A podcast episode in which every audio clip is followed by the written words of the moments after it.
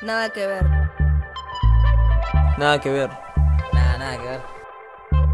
Nada que ver. Nada que ver. Un programa de fotografía en la radio. Subcop. En Eso que falta. Buenas tardes, espero que se encuentren muy bien. Mi nombre es Nicolás Pustomís. Es un gusto saludarles en nombre de la cooperativa Sub para otra entrega de Nada que ver. El programa de hoy es un poco mm, especial.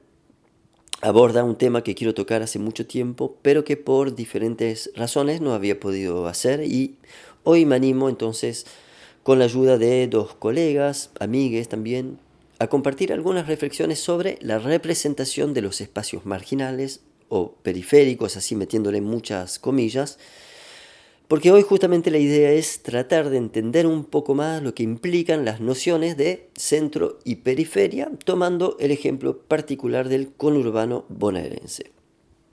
Como les decía, el tema está en carpeta desde el primer capítulo de nuestro programa. El año pasado entrevistamos a Adrián Caetano, el director de cine de Pizza Birra Faso, Tumberos, o La Última Puerta 7, una serie sobre barras bravas, y nos contaba entonces que sentía que se había armado como una industria de películas marginales, un mercado audiovisual, también literario, que bueno, se dedicaba a contar ciertos territorios de una manera muy superficial, donde era más importante el contexto que la historia que se desarrollaba en él. ¿no? Además, en esas películas que aspiraban a ser auténticas, el discurso oscilaba entre una mirada completamente dramática, apocalíptica o mm, eh, de puro espectáculo, a otra que tendía más a una idealización o romantización ¿no? de ciertos sectores. Esa es la palabra que él usó entonces.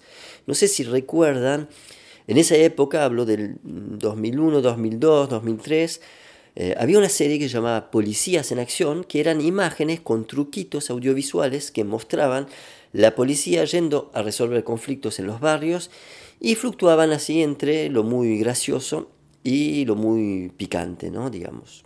La semana pasada, de hecho, se reestrenó en Netflix la serie culta de, entonces, Ocupas, y también la semana pasada salió el nuevo libro de César González, eh, César es escritor, director de cine. El libro se llama justamente El fetichismo de la marginalidad. O pienso también, por ejemplo, el fenómeno de elegante, ¿no? Y todos los artículos y las conjeturas que se hacen alrededor de un pibe que cuenta en cumbia o en RKT, ¿no? La vida en General Rodríguez. En fin, para ir cerrando esta introducción y sin más preámbulos, invité a dos artistas y trabajadores visuales que construyen o desconstruyen, porque justamente cuestionan el relato oficial y más divulgado de esos espacios o territorios que están bueno, tan cerca y que parecen tan lejanos. ¿no? Y bueno, es revelador, de hecho, mis modos de presentar esta temática y cuánto se me cuela en los términos y en los postulados la carga peyorativa ¿no? del, del discurso y pienso, hoy voy a jugar a eso, ¿no? hacer un poco el el abogado del diablo, ¿no? el falso ignorante que encubre por interés o por falsa ceguera ¿no? ciertas cuestiones. Bueno, entonces, Leo Marino y Emiliana Migueles, de verdad es un lujo poder contar con sus testimonios, son, como dije, artistas visuales, pero también docentes, ambos tienen una gran trayectoria en la fotografía argentina, pero además les invité porque tienen modos de fotografiar y de presentar el conurbano muy distintos y creo que ese encuentro puede ser muy rico, ¿no? Por otro lado, tienen mucho recorrido en el territorio, así que, bueno, vamos con el primer audio. Leo Marino vive en Tristán Suárez, en el partido de Seiza, lo conozco hace más de 10 años y siempre su tema fue el lugar donde nació y creció. En ese momento justamente cuando lo conocí, él me decía que faltaban relatos desestigmatizantes, así que le pregunté para empezar si todavía sentía lo mismo 10 años después. Algunas décadas atrás, todas las personas que vivíamos en el conurbano sentíamos que todo sucedía en capital, y hoy ya no es tan así. Y, también se da algo más que tiene que ver con el momento que estamos hablando en relación a la tecnología y las comunicaciones, lo que da o abre la puerta a la posibilidad de, cual, de cualquier persona que haga algo pueda contarlo y pueda mostrarlo y pueda distribuirlo.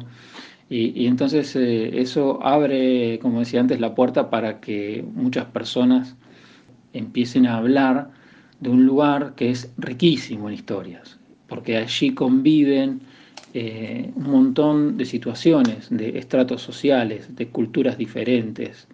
Se vive y se sobrevive. Y es un lugar que no pase inadvertido. Vivas donde vivas, en algún momento atravesás el conurbano. Incluso estoy convencido que el gen argentino vive en el conurbano y que eh, en el conurbano habitan retazos de la historia nacional, esparcidos por todos lados, que se manifiestan en, sus calles, en, la historia que, late alrededor del conglomerado urbano de capital. Eh, está todo ahí a flor de piel. Perfecto, efectivamente, como dice Leo, hay una puja que se da aquí, que creo que eh, se da en todos los espacios donde se configura la idea del centro y de su aglomeración, o mejor dicho, la idea de un lugar donde se ejerce la fuerza simbólica, el poder económico y parece concentrar la atención porque desde ese lugar justamente se construye eh, ese discurso hegemónico y totalizador también que subordina de alguna manera o relega el resto a ser justamente el borde o la periferia, los suburbios o lo alternativo incluso si se piensa en términos culturales, por ejemplo. Y bueno, antes de seguir quiero compartir una reflexión de Emiliana Migueles sobre eh, ese aspecto que me parece que termina de redondear esta idea. Eh, el conurbano es una idealización de un territorio. Generalmente estuvo narrado de lugares, eh, desde lugares hegemónicos e informativos que no formaban parte de su propia construcción identitaria. En relación a eso, las deformaciones o la diferencia que nosotros podemos sentir en, la representación que se hace o la representación que estereotipada que prima eh, en relación a, lo que es la identidad del conurbano, hay una distancia tremenda. Pero yo creo que eso también forma parte de que las narrativas sobre el conurbano estuvieron construidas desde lugares de información que necesitaban ver en otro la oposición a su propia identidad.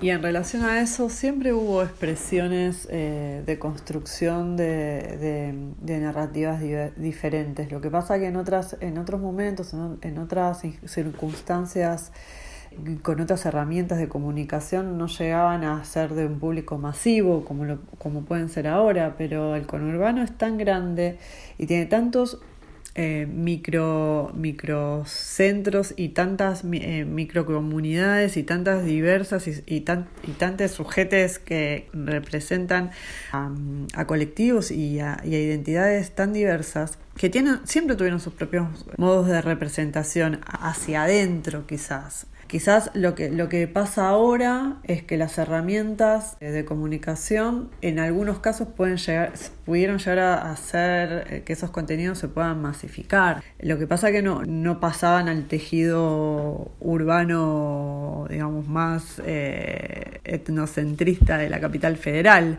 Emiliana trae esa idea de la otredad, ¿no? El centro necesita construirse desde una otredad amenazante y peligrosa, se esmera en todo caso en crear esas imágenes cargadas de estigmas negativos, las repite para que esos lugares comunes tomen cada vez el matiz de una verdad que todos asumen, hasta a veces los propios habitantes de los territorios estigmatizados.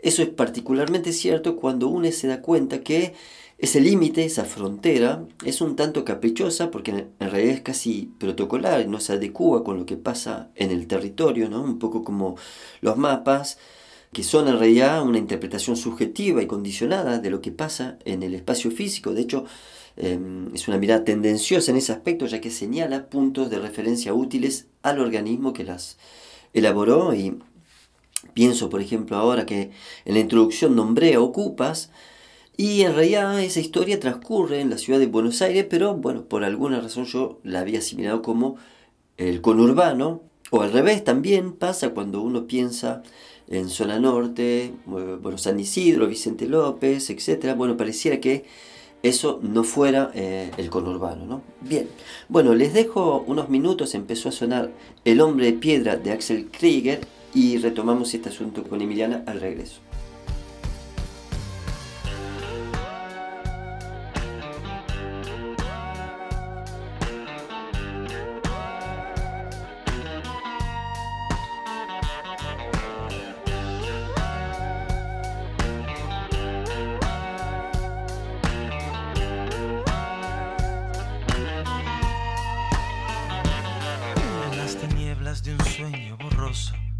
Camino a los tumbos por el suelo rocoso de una caverna inmensa y ancestral. Las paredes de esta gruta tienen formas muy raras y además están completamente pintadas con animales, animales, animales, animales, animales, Es el zodíaco del hombre paleolítico, la negación del pensamiento monolítico, constelaciones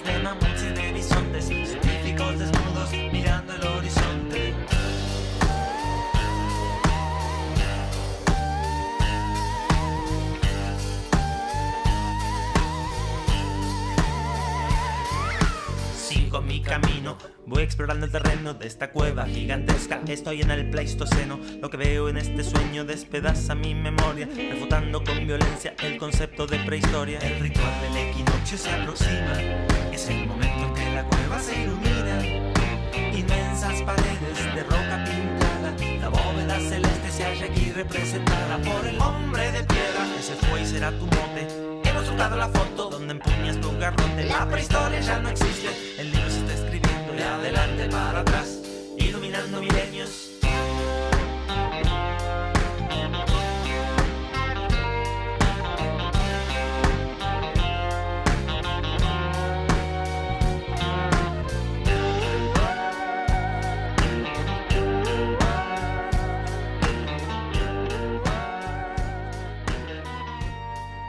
Ver al otro como extraño, ver al otro como, como salvaje, ver al otro como amenaza, implica después políticas que se puedan justificar en relación a eso. Entonces los medios de comunicación, por un lado, estigmatizando a las poblaciones de, de un espacio específico, o por otro lado, romantizándolas desde un lugar casi colonizador, como el otro, el infantil al que hay que ir a educar o al que hay que tener eh, disposición de poder eh, tener unas, unas políticas eh, que no son redistributivas, sino que son asistencialistas, tiene que ver también con una mirada colonizadora propia del otro. Yo creo que esa mirada no es solo hacia el conurbano, sino también es hasta el resto del, del país, incluso también es a colectivos internos, eh, no solo se diferencia a través de la General Paz. Me parece que también son mecanismos de poder y mecanismos de control.